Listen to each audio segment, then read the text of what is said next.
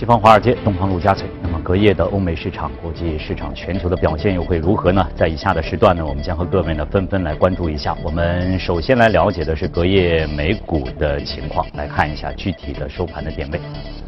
呃，三大股指呢都是出现了不同幅度的下跌，其中跌幅最大的是标准普尔百分之零点二一啊，还有呢就是道琼斯百分之零点一三的跌幅，呃，零点一一的跌幅是纳斯达克报收在六千二百七十一点三三点。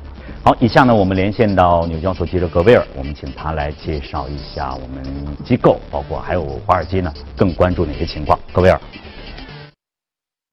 早上，主持人。那么隔夜美股市场继续也是在等待美联储主席耶伦和欧洲央行行长德拉吉将会出席杰克逊霍尔央行行长年会，并且发表的讲话。如何在低通胀、低增长的背景下，逐步常规化货币政策，成为两人面临的共同的挑战。同时，这也是耶伦最后一次，很有可能最后一次作为美联储主席出席杰克逊霍尔央行行长年会。耶伦的任期将会在明年二月的时候到期，目前是否连任还是一个未知数。而在当选美国总统之后，特朗普也在多次接受采访的时候表达了对于耶伦的尊重，但是没有给出任何的许诺或是暗示其连任。而华尔街的预测认为呢，特朗普很有可能还是倾向于任命一位更符合。当届政府风格的的候选人，比如说前高盛首席运营官特朗普的现任资深经济顾问加里科恩。最后，我们来关注到零售板块，隔夜零售板块走强明显。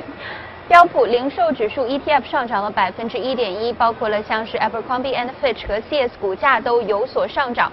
其实受到亚马逊不断攻城略地脚步的影响呢，零售股今年以来的跌幅显著。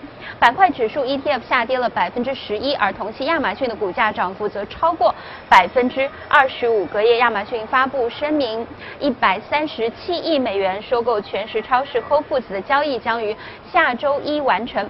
整个生鲜零售板块都在关注这一合并意味着什么。目前获得的最新消息呢是，Whole Foods 很快大家会看到它的一些热卖商品呈现一个降价打折，并且呢，亚马逊会将自己的这个 Prime 会员与全食的生态系统进行一个进一步的整合。那么受到这一消息的影响，主要的超商巨头像是 Kroger、塔吉特和沃尔玛均有不同程度的下跌。主持人。谢谢格威尔。以下呢，再看了一下隔夜的欧股的表现啊，涨跌不一。其中呢，英国富时呢是表现不错，百分之零点三三的涨幅，七千四百零七点零六点。法国 CAC 指数呢微跌了百分之零点零四，五千一百一十三点一三点报收。德国 DAX 指数呢还是有百分之零点零五的涨幅，一万两千一百八十点八三点。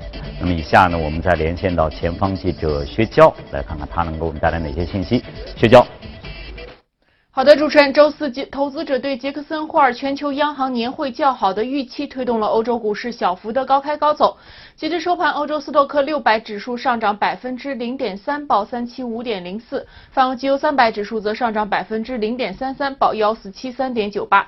英国昨天公布了一系列并不理想的经济数据，二季度 GDP 同比初值为百分之一点七，符合预期，并且与前值相同。而八月份的零售数据则出现了自去年七月份以来的最差表现。与此同时，英国二季度商业投资总额同比初值为零增长，而前值为增长了百分之零点七。穆迪认为，英国消费放缓和房地产市场的疲软是未来经济面临的两个最大问题。随着德国大选的日益临近，各党派的竞选活动已经全面展开。默克尔沿用了2013年的竞选策略，那就是牢牢抓住自己具有明显优势的选区。此外，他还主动拉近与年轻选民的距离。本周二，他成为首个为科隆国际游戏展揭幕的德国领导人。而他的主要竞争对手社民党的领导人舒尔茨，则将竞选活动选择在了大城市、人口密集的地区，希望争取那些摇摆的选票，因为往往大城市的居民的投票积极性会更低。从近期的民调来看，默克尔的支持率一直在百分之四十左右，而舒尔茨则为百分之二十五，仍存在着明显的差距。目前市场更为关心的是，默克尔在获胜后会选择哪个党派联合执政？主持人，好，谢谢薛娇。那了解了隔夜欧美市场的表现，以下呢进入我们今天的全球关注。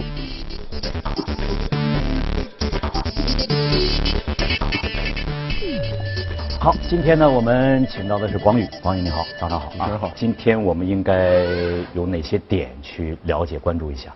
嗯，那么我们看到昨天的话，整个市场又是出现了一个下跌。那么之前的一个反弹其实力度还是蛮大的，但是没有一个持续性。那么近期又是出现了一个走弱的一个情况。那么从内在因素来讲的话，其实的话，我们看在啊整个的美股的二季度表现还是非常好的，但是进入三季度以后，我们看到的是应该是。在大概是在三周之前吧，打破了整个的一个二季度的一个上升趋势。那么这种趋势的打破的话，其实是美股整个的内在的一个上涨节奏的一个变化。那么想要把就是说重新回到升势，因为之前的趋势打破，那么有两种可能性：一种是它会出现一个快速的下跌，那么来完成调整；另外一种可能性是通过时间来进行盘整。那么我认为这两种可能性都是。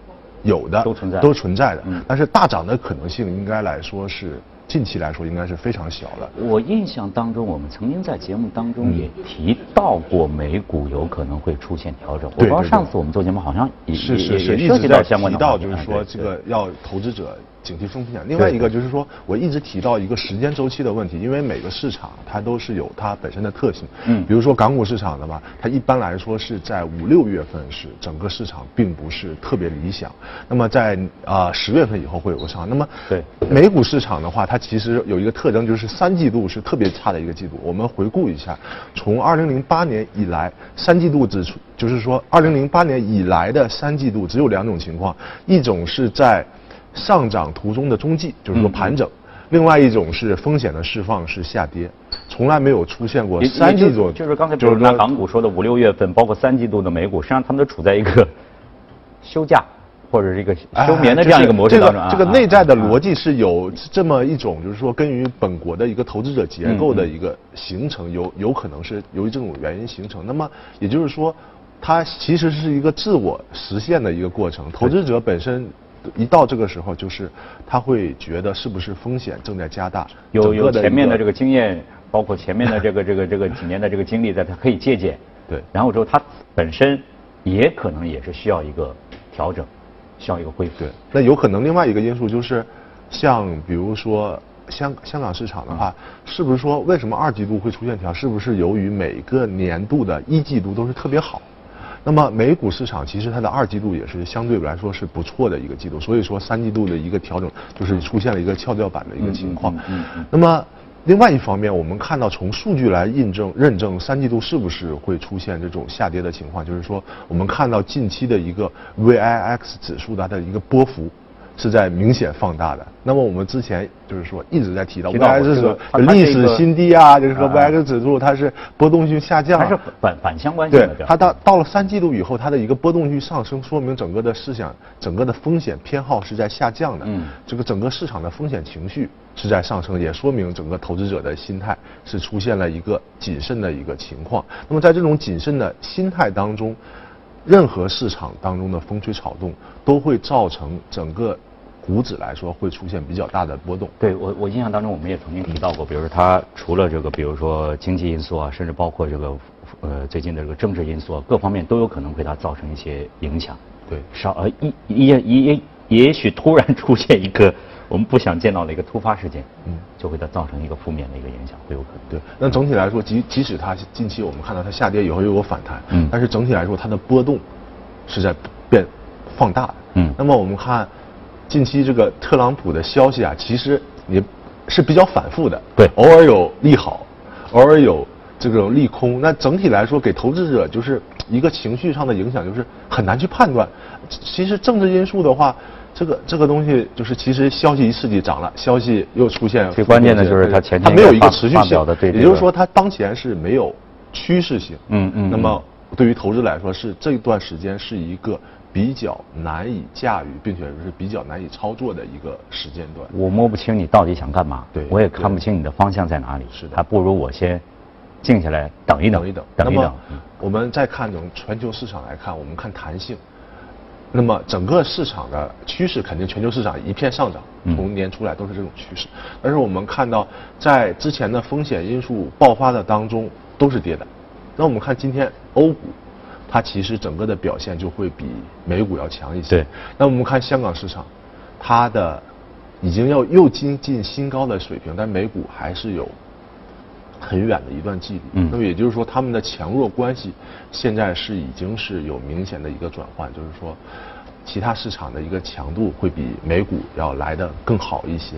那么刚才新闻也提到，整个全球的经济是在一个全面上涨，不是美国，嗯包括欧洲，包括新兴经济体，全球出现一个全面上涨的一个情况。那么这个时候看的是不是说你你是不是好，是要看整个的一个强弱的关系。嗯嗯。那么美元近期是出现了上升以后，近期好像是又是整个有所走弱的情况，就说明整个的美国的一个通胀，包括它的经济的一个反弹的一个上升的一个弹性，不如欧洲，嗯，不如新兴经济体。嗯嗯，刚才我们消息当中也报道了，比如说这个九月份有可能缩表，嗯。然后今年还有一次加息，嗯。类似于这些事件，是否也对它这个市场会产生一定的影响？它缩表啊，就是说，它整个缩表现在来看，它的象征性的意义啊更大一些。就是说我这个时候要开始说了，它是其实它的一个幅度是很小的。那么这种缩表的幅度很小，并且对于加息的预期，现在由于通胀的因素是在下降的。嗯。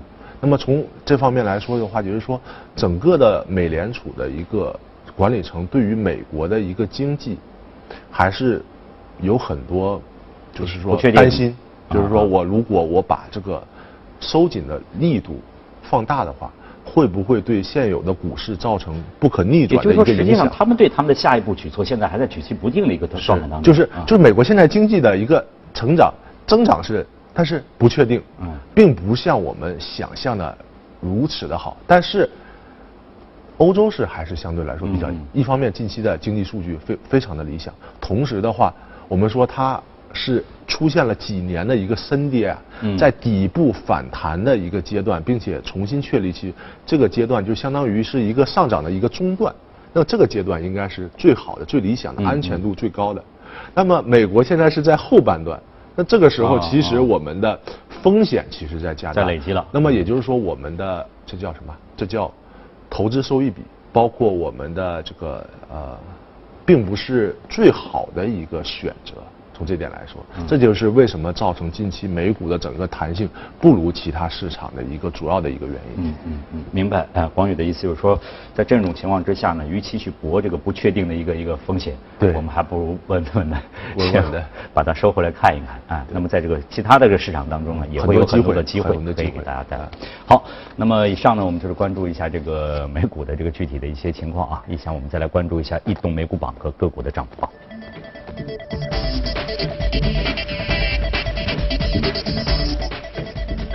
好，来看一下啊、在板块方面呢，服饰、休闲、广告、半导体、造纸呢，都出现了不同幅度的上市啊、上行。个股方面呢，分别属于服装啊、服装店的两只个股是排在前面的，接下来就是纺织服装、生物科技和医学研究。异动美股榜，呃，这个是 PVH Pro，呃，应该是纺织品成衣，它是一个集团，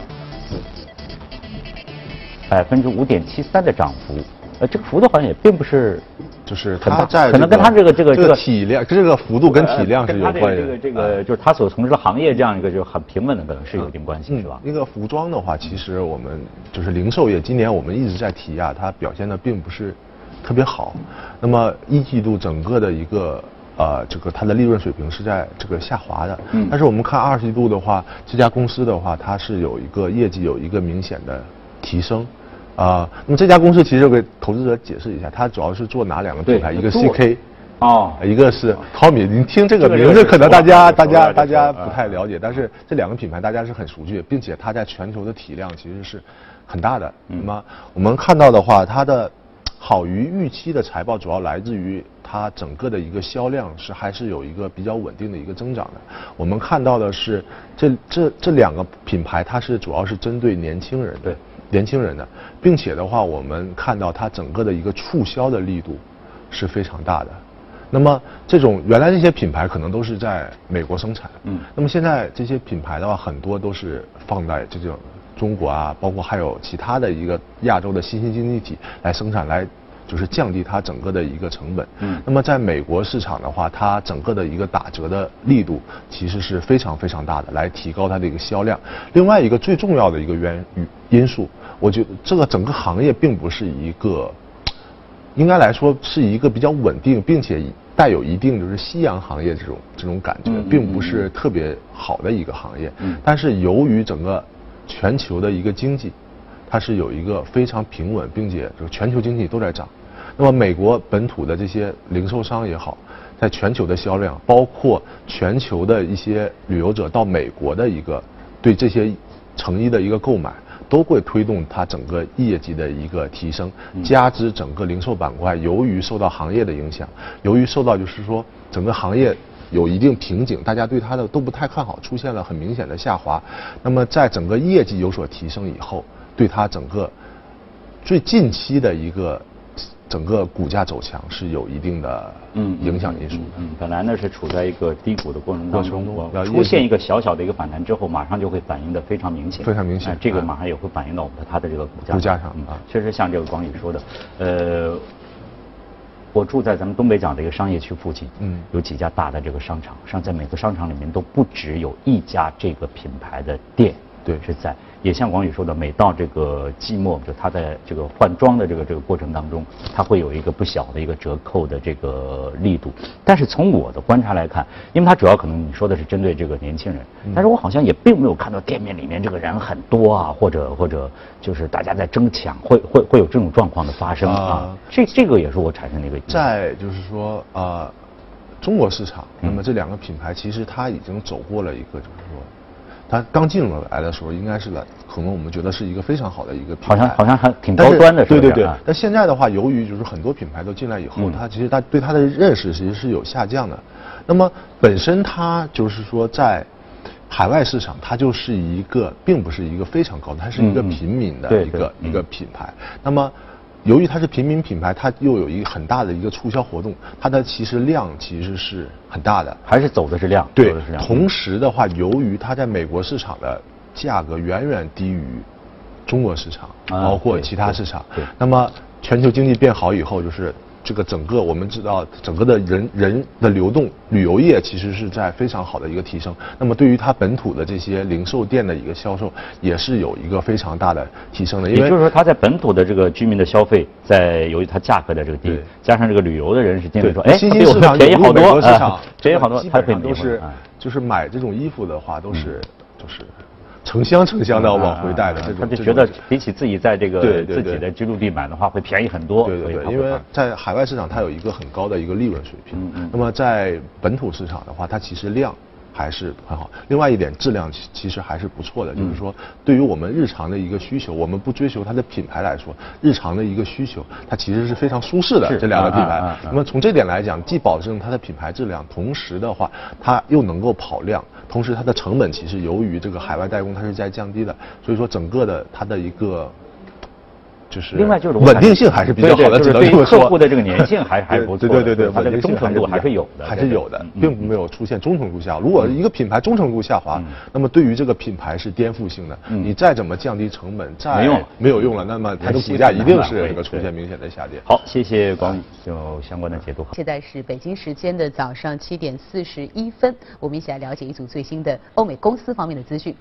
奢侈品巨头 Tiffany 在周四发布的财报称，二季度的每股收益是零点九二美元，预期呢则是零点八六美元，销售额是九点六亿美元，高于预期的九点三亿美元。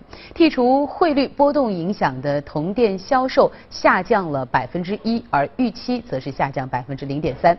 由于每股盈余和销售额均好于预期，Tiffany 在盘前是上涨了将近百分之三，但是收跌了百分之一点三二，报在八十七。点五五美元每股，而在美上市的中国脐带血库企业集团股价周四周四呢是升至了十四点零七美元，为该公司自二零零七年挂牌以来的最高纪录。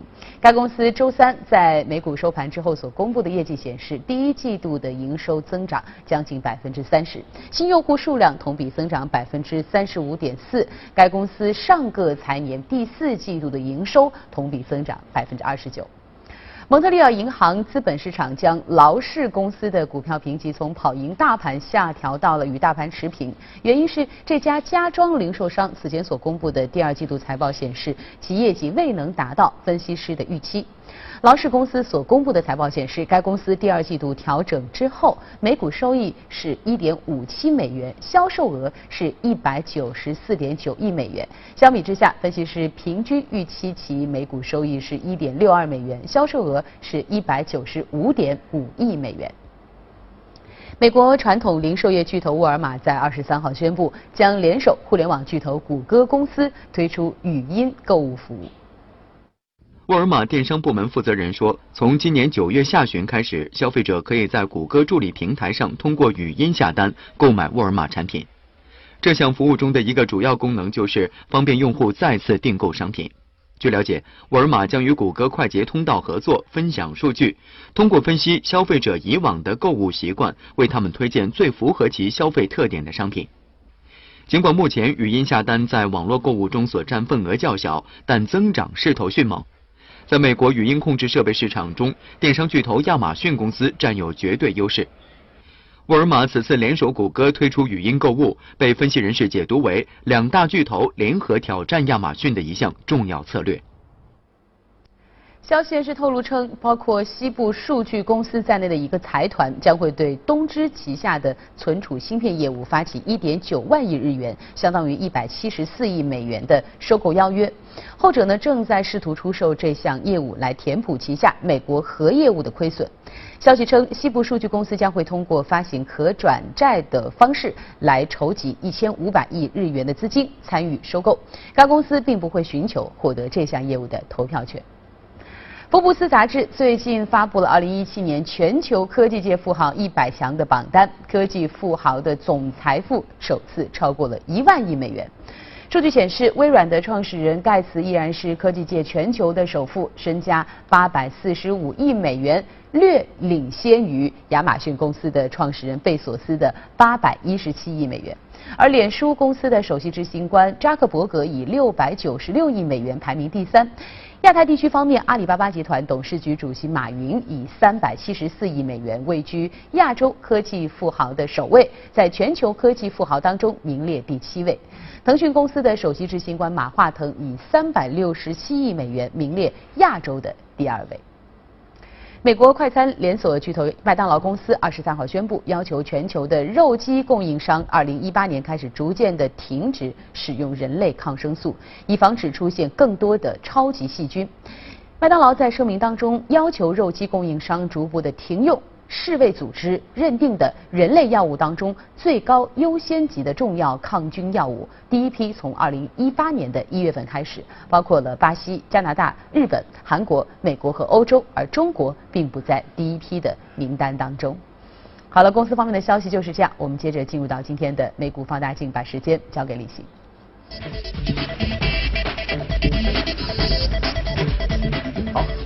我们的美股放大镜啊，我们来看看今天的广宇给我们带来的热股动势暴雪。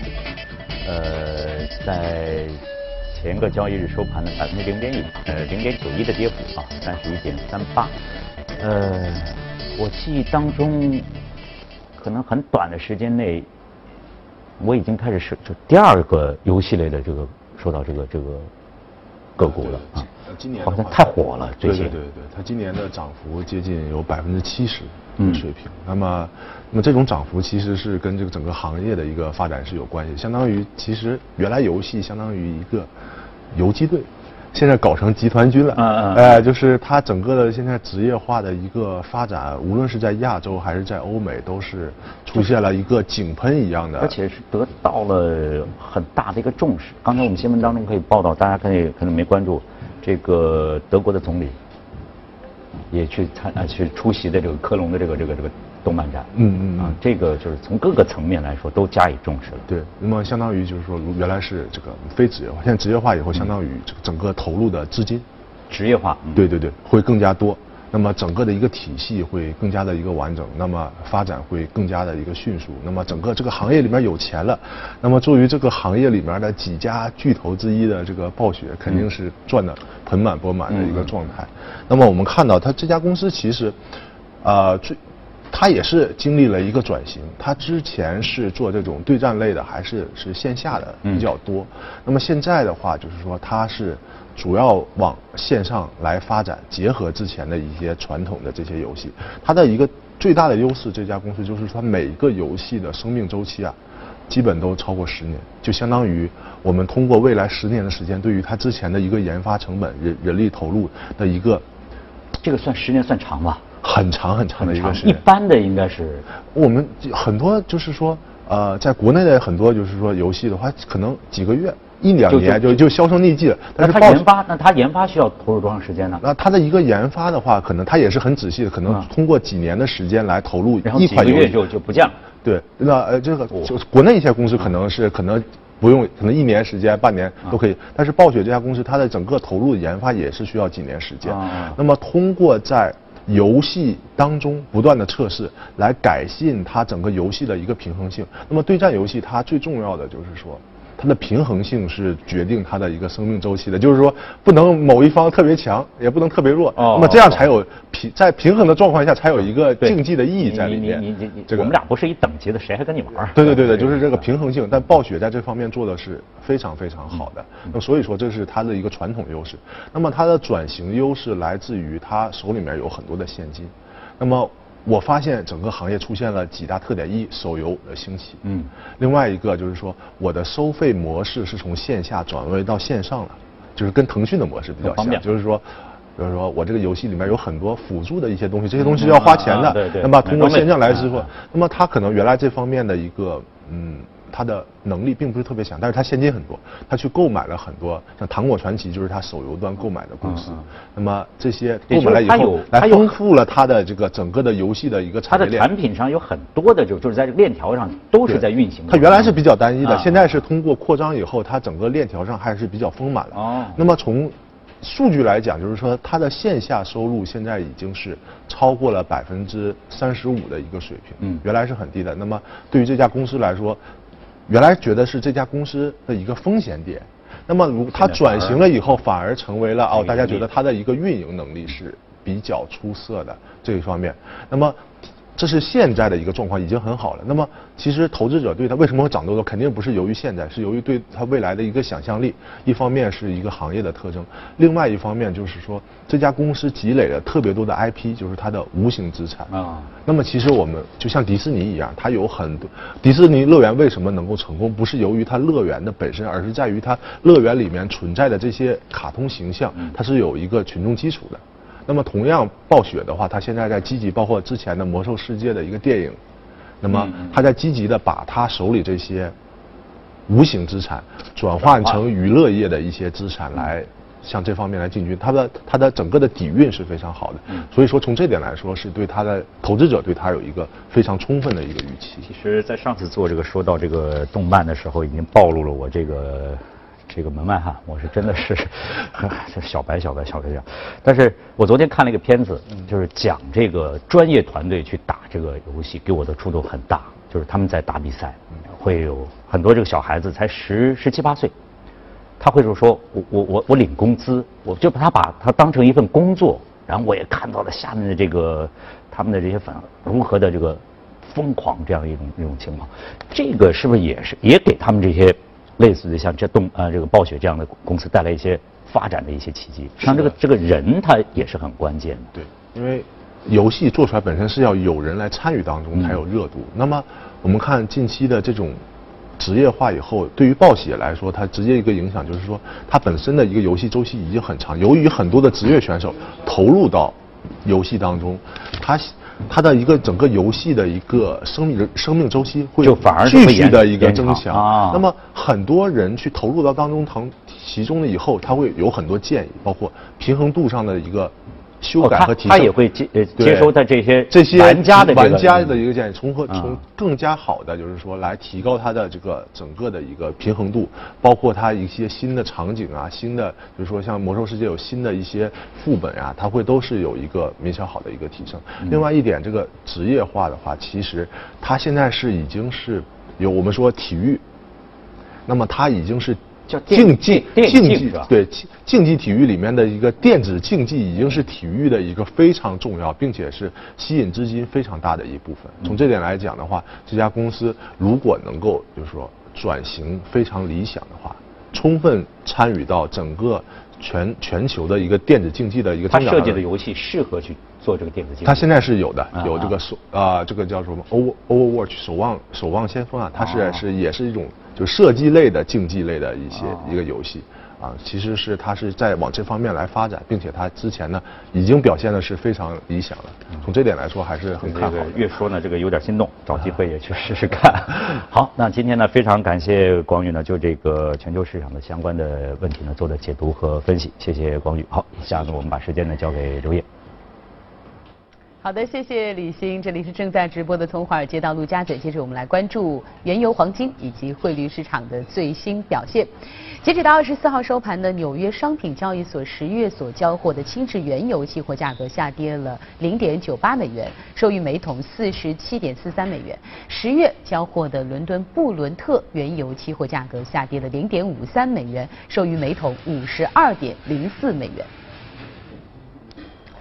哈维飓风正在逼近美国能源行业的心脏，预测显示该风暴将于周五在德克萨斯州的附近来登陆，是十多年来该地区遭遇的最强风暴。随着哈维飓风促使炼厂关停，降低了美国的石油需求，进一步压低了美国基准油价。花旗在研究报告当中表示，德克萨斯州的墨西哥湾沿岸预计会出现的严重降雨，恐怕会影响到超过两百万桶的产出。德州四百九十万桶每天的炼产炼化产能都位于降雨最为严重的地区。如果说风暴导致出口装船延迟，将会逆转原油库存的下滑，原油或因此承压。纽约商品交易所黄金期货市场交投最为活跃的十二月黄金期价，二十四号呢比前一交易日下跌了二点七美元，收于每盎司一千两百九十二美元。九月交割的白银期货价格下跌了八点三美分，收于每盎司十六点九六三美元。十月交割的白金期货价格上涨了一点七美元，收于每盎司九百八十二点六美元。美银美林表示，由于美国和欧洲之间经济周期的转变，欧元的走强可能会导致以美元计价的金价出现上涨。国际金价呢，可能很快就会突破一千三百美元每盎司，并在此后进一步走强，在明年初达到一千四百美元每盎司的水平。特朗普政府是否能够实现改革承诺，是决定金价走势前景的关键因素。截止到二十四号，纽约汇市的尾市，一欧元兑换一点一八零九美元，一英镑兑换一点二八零四美元，一澳元兑换零点七九零七美元，一美元兑换一百零九点三六日元。